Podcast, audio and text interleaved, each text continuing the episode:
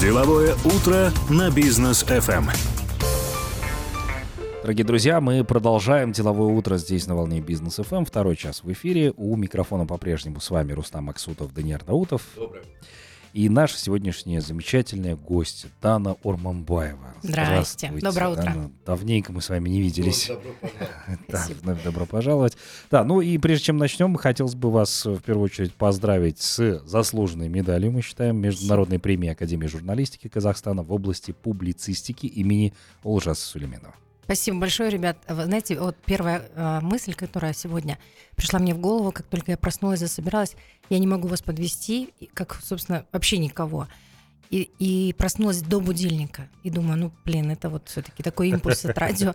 Во-вторых, мне, я вспомнила, что как только радиостанция открылась, я была одна из первых гость, гостей, и ощущение, как будто это было вчера. Для меня вы молодая, а, только что появившаяся радиостанция. На самом деле уже, да? Ну, скоро Четыре пять лет, года, пять лет ну, будет, боль- ну, больше скоро, четырех да. лет. Ну и в Удивительно. нашей промо-компании вы тоже принимали А, да. участие как лицо бизнес ФМ, тоже на, би- на И все друзья видеобордах Алматы. звонили. А, тебя показывают на улице. Классно. Да, ну рассказывайте, как ваши дела. Мы все знаем, ну ни для кого не секрет, что вы сейчас проживаете в Дубае. А, Вот, как там обстановка? Ну вот в общем, если дела, конечно, отлично, я об этом говорю, там, я пишу каждый день в соц- в социальных сетях, и только что, пока не включились э, микрофоны, мы с Даниаром обсуждали, ну и Рус э, с тобой тоже о том, говорили о том, что какое классное время наступило, а понятие ты покинул страну, или ты выехал на ПМЖ, или на э, ВНЖ, уже этого совсем, мне кажется, почти нет. Ну, почти нет. Может быть, у кого-то чуть-чуть кто-то ностальгирует, или кто-то еще немножечко, может быть, э, ну, как-то резонирует по этому поводу. Сейчас, получается, ты просто действительно становишься гражданином мира. Совсем недавно нам казалось, что это такое очень пафосное определение, там, космополит, гражданин мира. А, а вот оно буквально так и происходит. Сел самолет, прилетел, ты, ты здесь с друзьями, либо с коллегами, или с, с партнерами. Вот мы э, поживаем там очень хорошо. Что больше всего нравится, это э, абсолютное ощущение само, э, самореализации. Вот опять же, громко сказано, люди многие говорят, вот это важно самореализовываться, самоактуализироваться, а там это буквально Мгм. получается. Потому что, находясь в родной стране, ну, у себя в любимом городе, мы также прекрасно себя чувствуем. Я не могу сказать, что там нам а, грустно, но дело в том, что понятие а, освоить себя до конца здесь не получается. То есть, ну, Масштаб масштаб, самореализации. Да, да. То есть, получается, я, вот если даже меня взять, не только там команду или семью, ам, мне всегда казалось, ну вот я осваиваю процентов 15 того, что я умею, знаю и могла бы. А вот находясь уже в мире, Мгм. опять же, неважно в каком городе, ты понимаешь, что ты, блин, у тебя часов не хватает в сутках. Вот, наверное, вот это больше всего нравится. И это создает такую среду, в которой у тебя, у тебя рождаются новые идеи, а это такой, ну, такая цикличность. А новые идеи нужно воплощать, снова ты воплощаешь их в потоки, и, по- и поток дает тебе новые идеи, в общем-то. Ну вот, кстати, в Казахстане есть же вот это вот выражение, есть там северная столица, южная столица, да, а есть еще две богатые столицы Казахстана, это Дубай и Лондон. Точно, вот истина познается в сравнении всегда, да, помимо э, самореализации, масштаба и так далее. В чем отличие?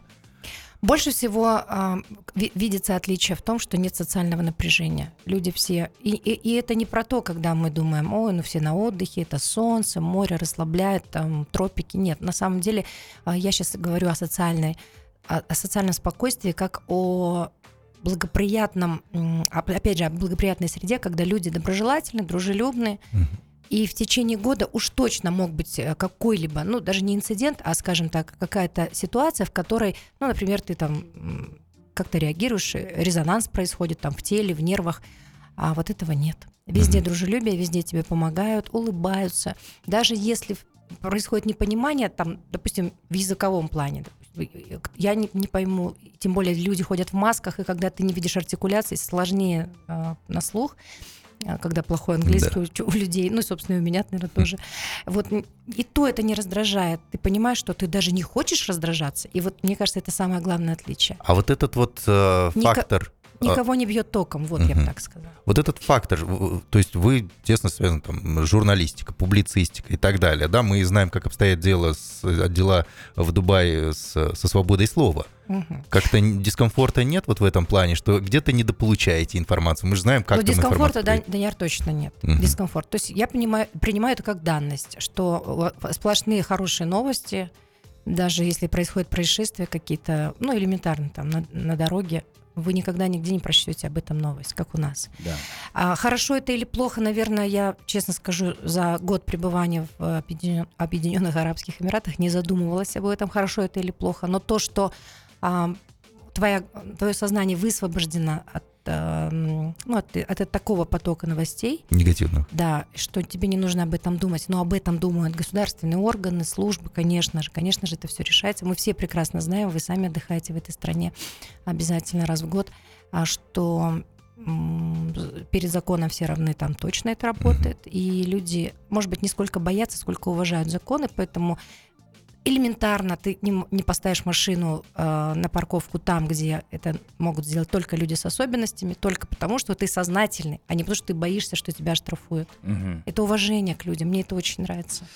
А, да, ну, э, мы знаем, что там Экспо проходил, а, и наш, собственно, стенд казахстанский тоже всех многих удивлял, и вы в том числе, потому что вы сделали некую картину мира. Вот давайте об этом поговорим.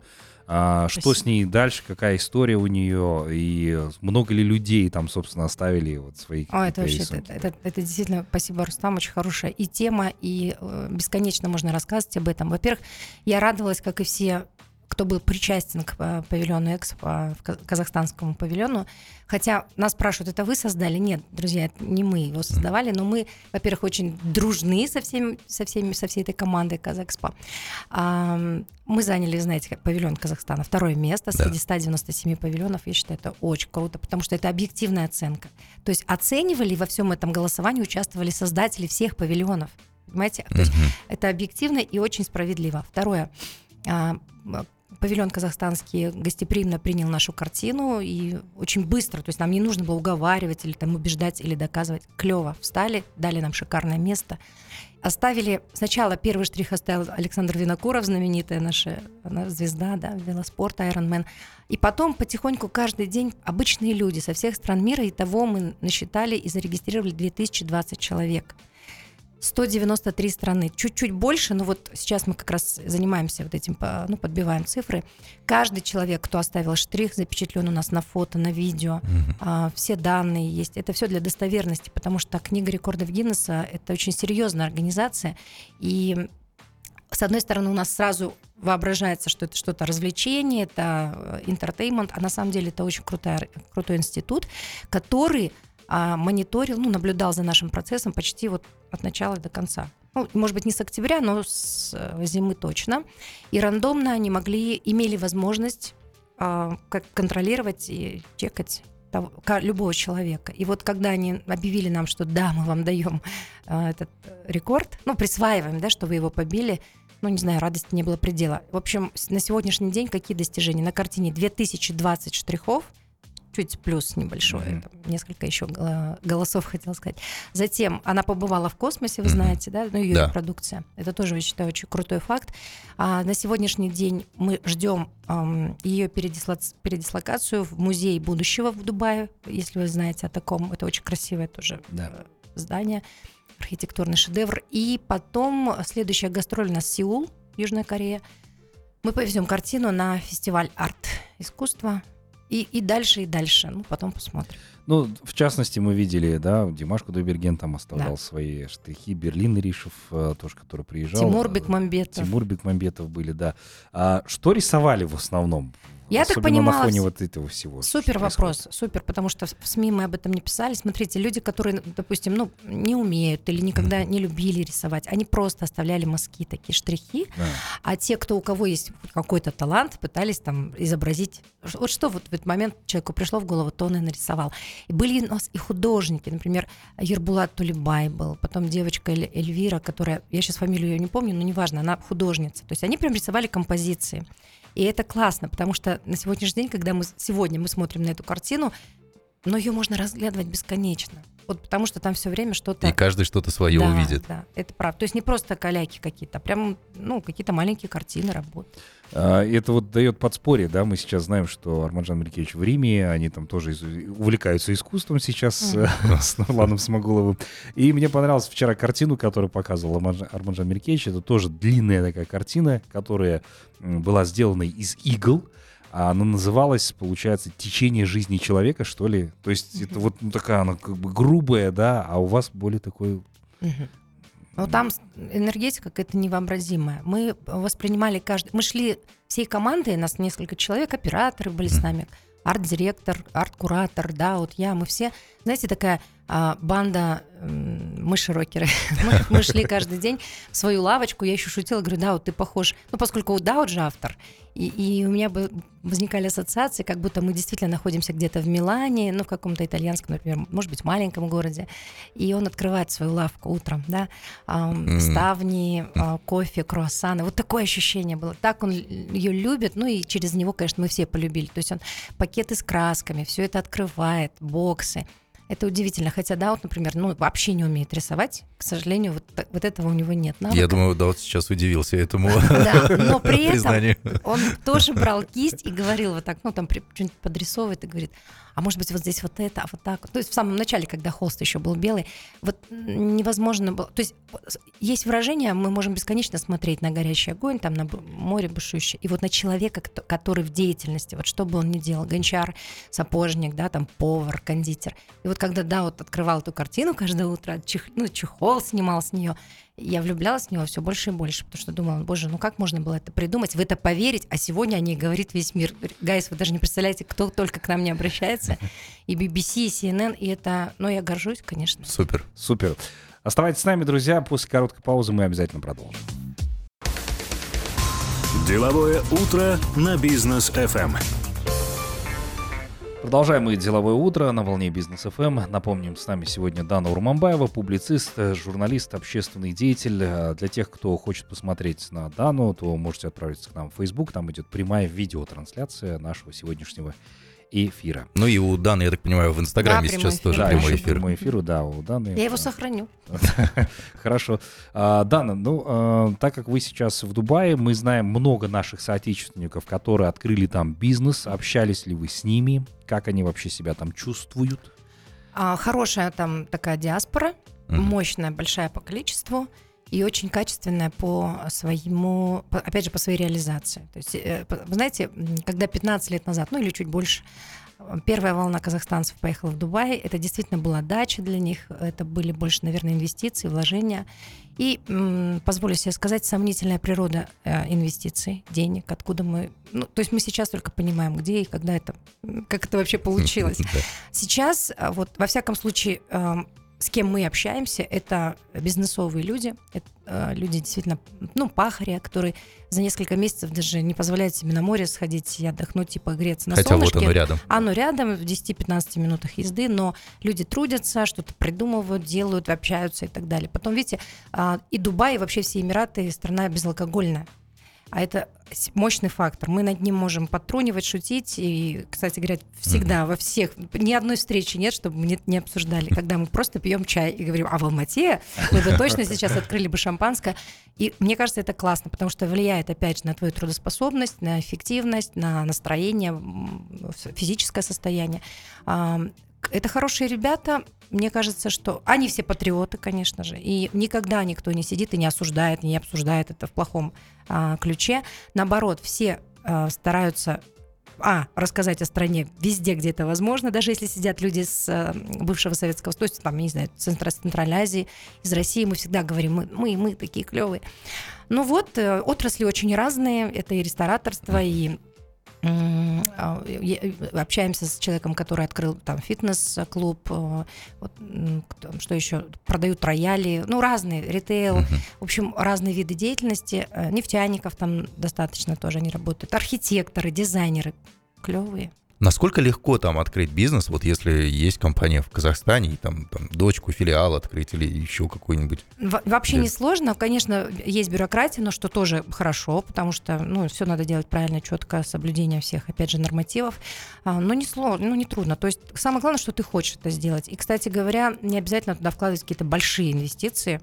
просто достаточно хотеть, ну, все что угодно, не знаю, ну, коммерческий магазин даже можно открыть. Ну и покупательская способность там, конечно, намного да, больше. Вот. Да, вот, вот это, это больше всего прельщает всех тех, кто запускает любой вид деятельности, потому что емкость рынка, она, ну, прежде важна, прежде всего. Ты можешь что, что хотеть э, создать и делать и предложить рынку, но если его, а, твой продукт некому потреблять, ну, есть ли смысл? Поэтому емкость рынка важна, а Дубай, он, знаете, мы иногда шутим, говорим, можно в метро встать и продавать марки, и ты заработаешь 100 баксов в день. В любом случае, да? Да. А, Дана, ну давайте о нашей стране поговорим. Как вам изменения, которые сейчас происходят? Э, Мы Мы-то здесь вот сидим и как бы на себе это ощущаем, а вот как там за бугром э, это видится? А, Когда произошли январские события, мы так же, как и все, как и каждый, наверное, гражданин, очень, ну, во-первых, переживали, болели, и даже плакала я очень. А, Но я не спешила осуждать, лишь только потому, что понятие любых каких-то противостояний и военных каких-то действий, они всегда имеют издержки, побочные эффекты. Ну, то есть невозможно из- избежать а, и выйти а, без жертв, как говорится. Поэтому здесь мы только, конечно же, соболезновали, переживали, создали с Ренатом Гайсиным в памяти о погибших людях. А, Вы видели, наверное, Да, песню песню, написали, да. и клип сняли.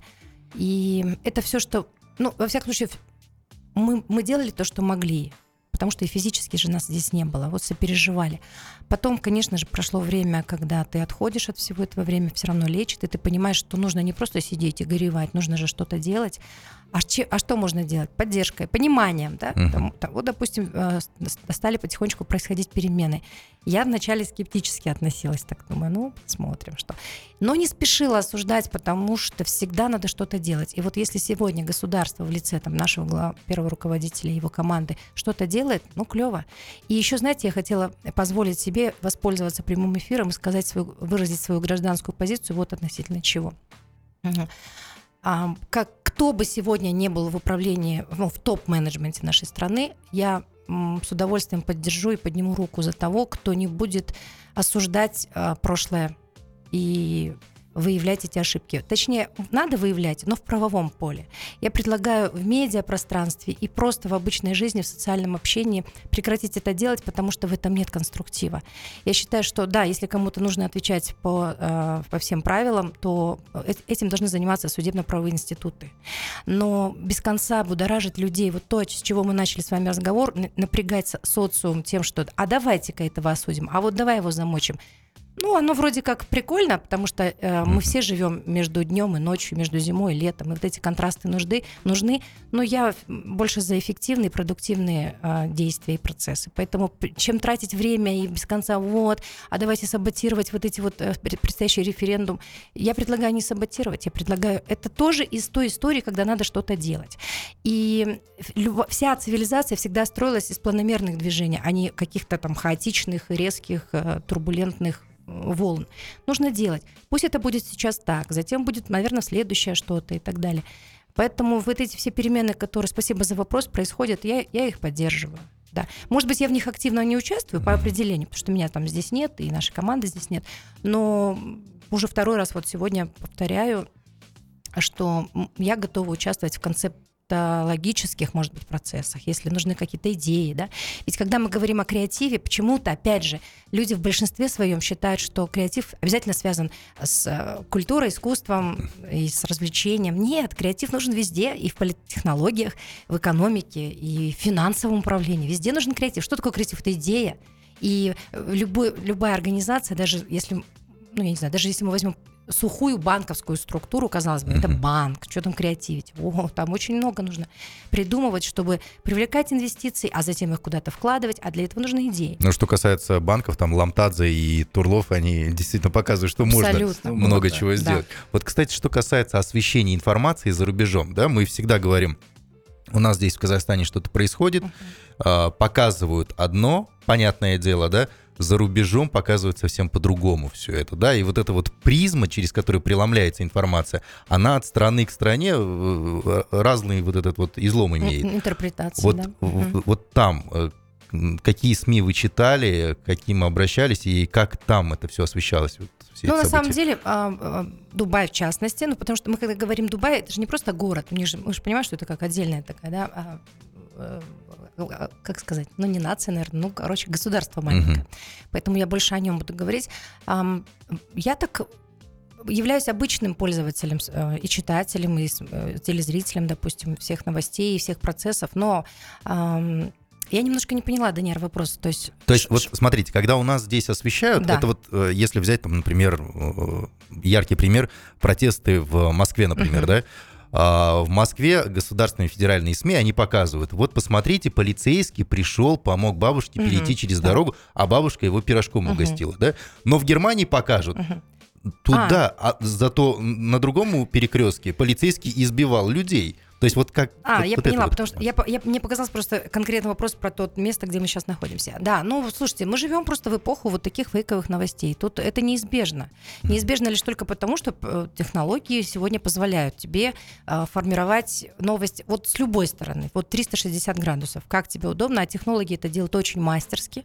Поэтому сегодня страшны не сколько физические воины, механические, сколько информационные. Мы же, ну, вы лучше меня это знаете потому что вы непосредственно каждый день формируете эти новости. Я сама как технолог, да, но ты еще и технолог, я точно могу любую идею обернуть и показать миру, презентовать так, как надо мне. Поэтому э, ну, надо, надо уметь сегодня э, иметь навык распознавать, где настоящее, где э, фальшивое, где фейковое, где состряпанное.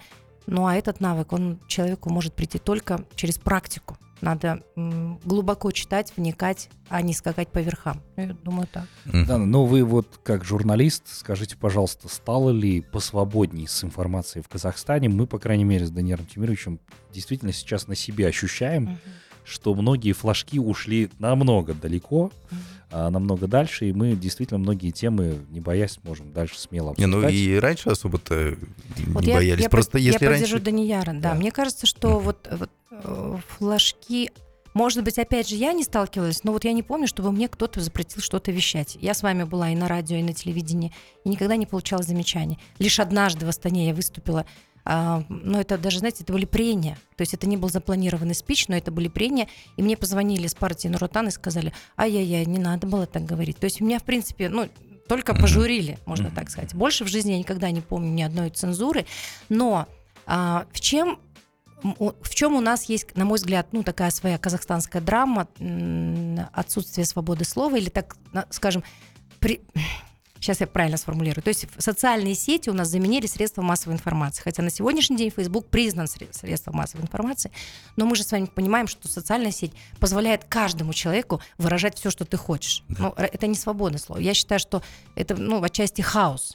А вот если бы мы в СМИ могли вот читать и, эм, и, версии, аналитику, такую, какую хочется читать. Вот это была бы свобода слова. Но, к сожалению, СМИ этого не делают не потому, что им запрещают, на мой взгляд, а потому что это...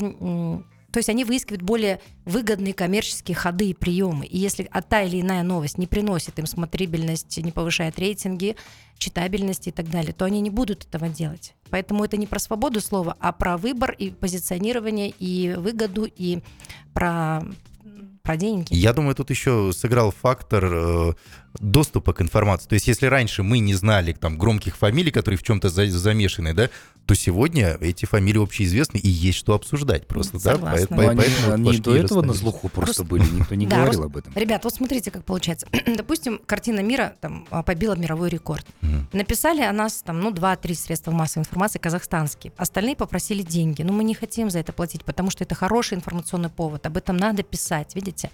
И с этим вот как раз я сталкивалась очень часто. Там привезешь классного там чела, группу А-студию, 30 лет группе А-студию, мы собираем журналистов, и лишь там третья часть пишет об этом просто как о новости, и все остальные просят деньги. Мы говорим, гайс, ну вы что делаете? Это же а, мы же не продаем пирожки. Мы даже хотим осветить приезд группы А-студио после того, как были проданы билеты. То есть в этом не было мотивации продажи билетов.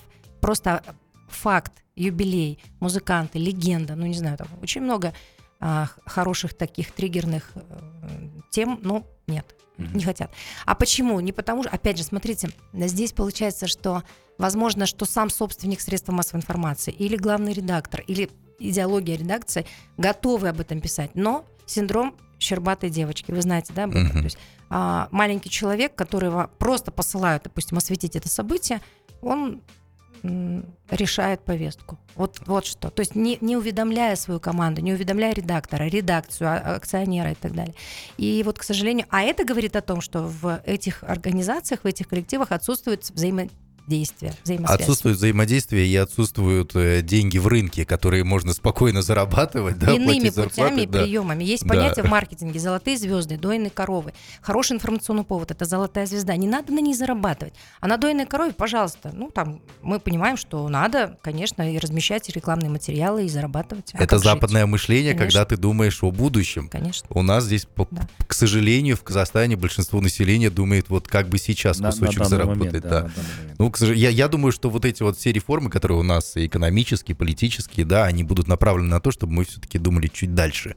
А знаете, больше всего мне, глубже. пр- продолжая отвечать на вопрос, а что, как вам перемены? Вот мне очень нравится, что я вижу сейчас в информационном поле людей, которых, в общем-то, мы рисковали не увидеть никогда, потому что они настолько ушли в свои дела и сказали, идите вы нафиг, мы не будем заниматься ни политикой, ни обустройством государства, и вообще, короче, не трогайте меня. Я знаю нескольких, вот по пальцам пересчитать их немного. Сегодня я их вижу. Это говорит о том, что у них есть доверие, и они возвращаются физически или возвращаются, или, ну, там, Са- самое время, Уча- короче да. говоря, да. то есть они сегодня доверие их настолько а, уже очевидно выросло, что они готовы участвовать, опять же, безвозмездно. Возможно, за политические дивиденды. Откуда мы знаем? В том числе, например, я, да? Мне сегодня интересно. Я уже встречаюсь с кем-то, общаюсь и думаю, а почему бы я не применила бы себя там или здесь, ну где-то. Но я А. знаю пару, ну, одну точно фамилию, которую не хотелось бы, чтобы возвращался кто-то из них. Это кто? А, да, ладно. Из Франции. А, Реклама на бизнес Эм. ФМ. Да, оставайтесь с нами. Давайте после рекламы поговорим. Деловое утро на бизнес ФМ. Мы продолжаем наш эфир. Дана Урмамбаева здесь по-прежнему с нами. Публицист, журналист, общественный деятель. Очень приятно с вами Спасибо. обсуждать Доброе различные утро, темы. Да, доброе утро. А, Дана, ну, а, вы новую книгу выпустили. Поздравляем вас. Спасибо. Э, Вот расскажите о ней поподробнее, о чем она. Шестая книга. Так. Я боль- большей радостью, ну, наверное, равноценной радостью для меня было награждение вот, э, премией, орденом, орденом, медалью, ну, а золотая медаль. Вот. И когда это совпало, то есть награждение, поздравление, э, восседала в кресле Ужаса Умарыча. Это очень было круто и почетно. А, Он сам находится в Европе на лечении, на отдыхе.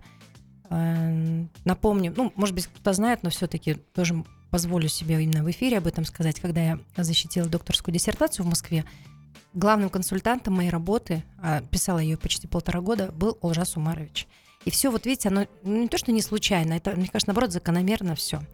И когда коллеги Олжасу Умаровичу представляли мою кандидатуру, это уже потом я узнала, он не раздумывал, он говорит, вот, да, обязательно поддерживаю. И потом, видите, там получается, что коллеги решают только все в консенсусе. Если кто-то один, есть один голос против, то этого кандидата не утверждают. Поэтому мне это вдвойне было очень и приятно, и, че- и лестно, и почетно, но и, конечно, ответственно. И одновременно, буквально два дня, в два дня разницы, я презентовала книгу в Алмате и в Астане. Она называется «Ты не ушибся, сынок». Это такой некий постскриптум книги «Мы не ругаем детей», но я была в эфире «Бизнес ФМ», когда вышла книга «Мы не ругаем детей», и она действительно стала бестселлером. А, то же самое сейчас происходит и с этой книгой. А секрет этот, э, это такого успеха с первых дней вышла в лидеры продаж, потому что там просто искренняя история, честная. И голос мой подсел, потому что два дня подряд я говорила по много часов с читателями. Людям нравится, когда ты правдив. И на самом деле это совсем не похоже, ни- ничего общего не имеет с популизмом. Это просто э, настоящность, естественность. И ни в коем случае не желание набрать какие-то очень быстрые э, свои, свои рейтинги за счет э, заигрывания с, с аудиторией. Вот. И вот это моя правдивая история, которая произошла в моей жизни с моим старшим сыном. Ну, а в ней нет ничего такого страшного, просто я про нее рассказала, о ней. А почему я это сделала? Потому что в книге «Мы не ругаем детей» я повествую А самую главную, э, представляя философию и методику «Мы не ругаем детей», э, м, философию гуманного родительства, призывая людей не ругать, а, понимать, дать детям договорить, слышать их и слушать на протяжении всей жизни. Это занятие довольно-таки занудное, я вам скажу, вы сами родители знаете. Да. Но что делать, эм, раз уж мы произвели детей на свет, мы не можем просто дать им физич... ну, там, физически вырасти, предположим, засунуть их в э, третьей стороне в лице школы, детского сада и сказать, вот воспитывайте моего ребенка. Мы всегда будем в этой ответственности. И я на встрече с читателями позволила себе такую даже тривиальную мысль вспомнить, что маленькие дети это маленькие хлопоты, а большие большие. Вот книга «Ты не ушибся, сынок» это про большие хлопоты. Это про то, что не возиться с детьми и социально о них заботиться, а про то, что если наши дети допускают какие-то ошибки, мы чего-то вовремя им об этом не рассказали, очень главного. Поэтому каждый раз они будут чего-то не знать. И вместо того, чтобы приходить его упрекать, этого своего там взрослого ребенка, дитя, дочку, сына, лучше дать им это знание, вот, и закрепить, и в глазах увидеть, что он это понял. Я вам даю гарантию стопроцентную, он не повторит эту ошибку. Но если мы это делаем поверхностно и говорим, слышь, ты, ты придурок, ты вырос, ты что этого не знаешь, тебе разве в школе об этом не сказали? Ваш взрослый сын имеет право сказать, ну, ты мне тоже об этом не рассказал. И школа не обязательно обязана, не обязательно должна это делать. Вот, поэтому вот эта книга, она откровенно не, не только история из, э, ну, скажем так, за закрытыми дверями, которая произошла, а тем, какой я вывод из нее сделала. И я э, красной линии через все, через весь материал доношу мысль о том, что я стала нормальной мамой. Из неругающей есть новый апгрейд, а нормальной. Но это не означает, что я была ненормальной. Я была очень хорошей всегда мамой своим детям, была им другом. Но я оставляла за собой маленькую квоту, такую привилегию, типа, ну я же мама. И вот, пожалуйста, можно я буду иметь вот этот звонок другу днем и ночью, зимой и летом, чтобы вы прибежали и сделали для меня то, что мне нужно. А теперь я этого не делаю. Физически не делаю. То есть я просто понимаю, что у моих старших детей есть своя жизнь, свое пространство, своя деятельность. И я не могу просто так врываться в эти двери. Я в них научилась стучаться. Я прошу прощения, что я вот, ну, действительно, с такой глубокой мысли все-таки спускаюсь в прагматизм снова. Но насколько э, развита в Казахстане публицистика? И насколько легко издавать На- книги, насколько они востребованы сегодня? Хороший вопрос и очень актуальный сейчас. А, Вот-вот только-только, причем вы не представляете, даже Министерство культуры стало заниматься и обратило внимание на этот вопрос. А, Стало прям открыто обращаться к издателям, к авторам. Мы со- собираемся в некую еще пока, ну, неформальную такую ассоциацию издателей. А, Государство обещает субсидировать, а точнее как, всегда это было, то есть этот институт всегда работал, но в нем как-то заскорузло засели авторы прошлых лет, которые вот четко сидят на своих местах, пишут как книжки, как газету издают. Соответственно, это все ну, гарантирует им Такие старые трейбалисты. Абсолютно, да. Сейчас же, ну вот э, по их предложению, по их э, инициативе, я имею в виду сейчас про Министерство культуры говорю, а, мы полагаем, что все это трансформируется в другую модель, и доступ к государственным субсидиям будут иметь молодые авторы. Это очень круто. Сказать, что это капец очень крутой бизнес, не могу. Тем более мы же все-таки на радио э, бизнесовом, на радиостанции. Об этом нужно говорить. Вот конкретно в моем случае это бизнес. Ну, имеется в виду, это приносит хороший доход. Я не скрываю всегда читателям, своим и подписчикам говорю, покупайте, покупайте, блин, вам приятно, а мне вообще капец как хорошо. А вот что молодыми авторами потяжелее. Но с другой стороны, было такое все времена, когда ты приносишь рукопись в издательский дом, а, то, конечно, львиную долю всегда зарабатывали издательские дома или ш- немножко автор.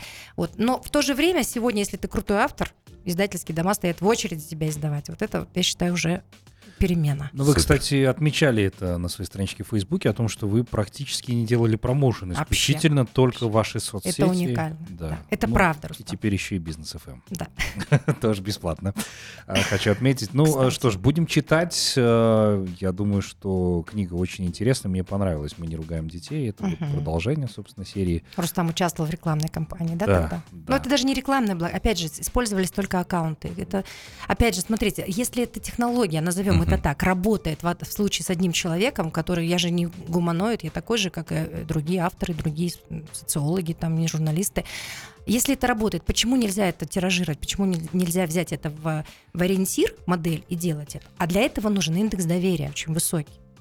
И, конечно, люди, да, понимают, что даже если сегодня скажу, слушайте, вот в этом стакане волшебная вода, и мои подписчики, читатели захотят ее попробовать, но я их не буду обманывать, там реально будет какая-нибудь там Ну или красные нити продавать, да? Да, Мы вообще- помним эту историю.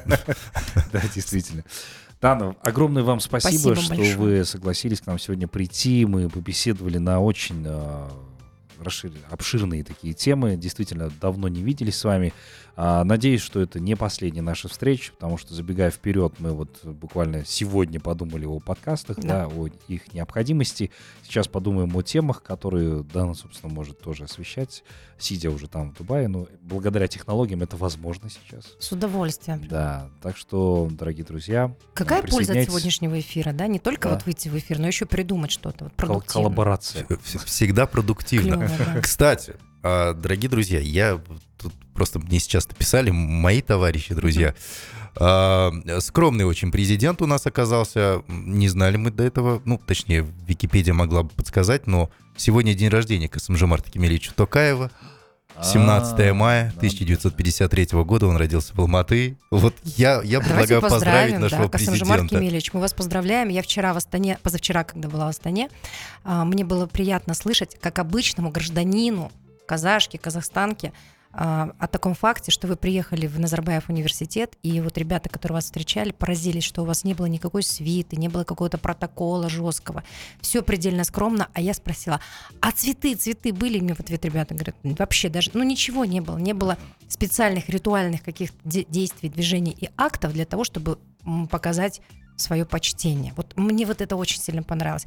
Хотя я до сегодня, до вчерашнего дня, ну, довольно скептически вообще относилась ко всему, ко всему, что происходит. С днем рождения, президент, уважаемый. Да, мы также вас поздравляем, желаем вам крепкого здоровья. Надеемся, то, что вы сейчас делаете, действительно превратит Казахстан в нечто совершенное. Самое главное, мне кажется, а, это люди, конечно, Да. чтобы были команды, и не тратить время на то, что, ой, кого-то там давайте оценим, давайте заново, давайте ярлыками развешаем и стигмами обозначим. Не надо на это тратить время. Время настолько сейчас ценно. Ё-моё, ребят, мне через неделю 50 лет, я в шоке вообще. Ну, я, конечно, не, не боюсь этого всего, я просто про то, как быстро летит время.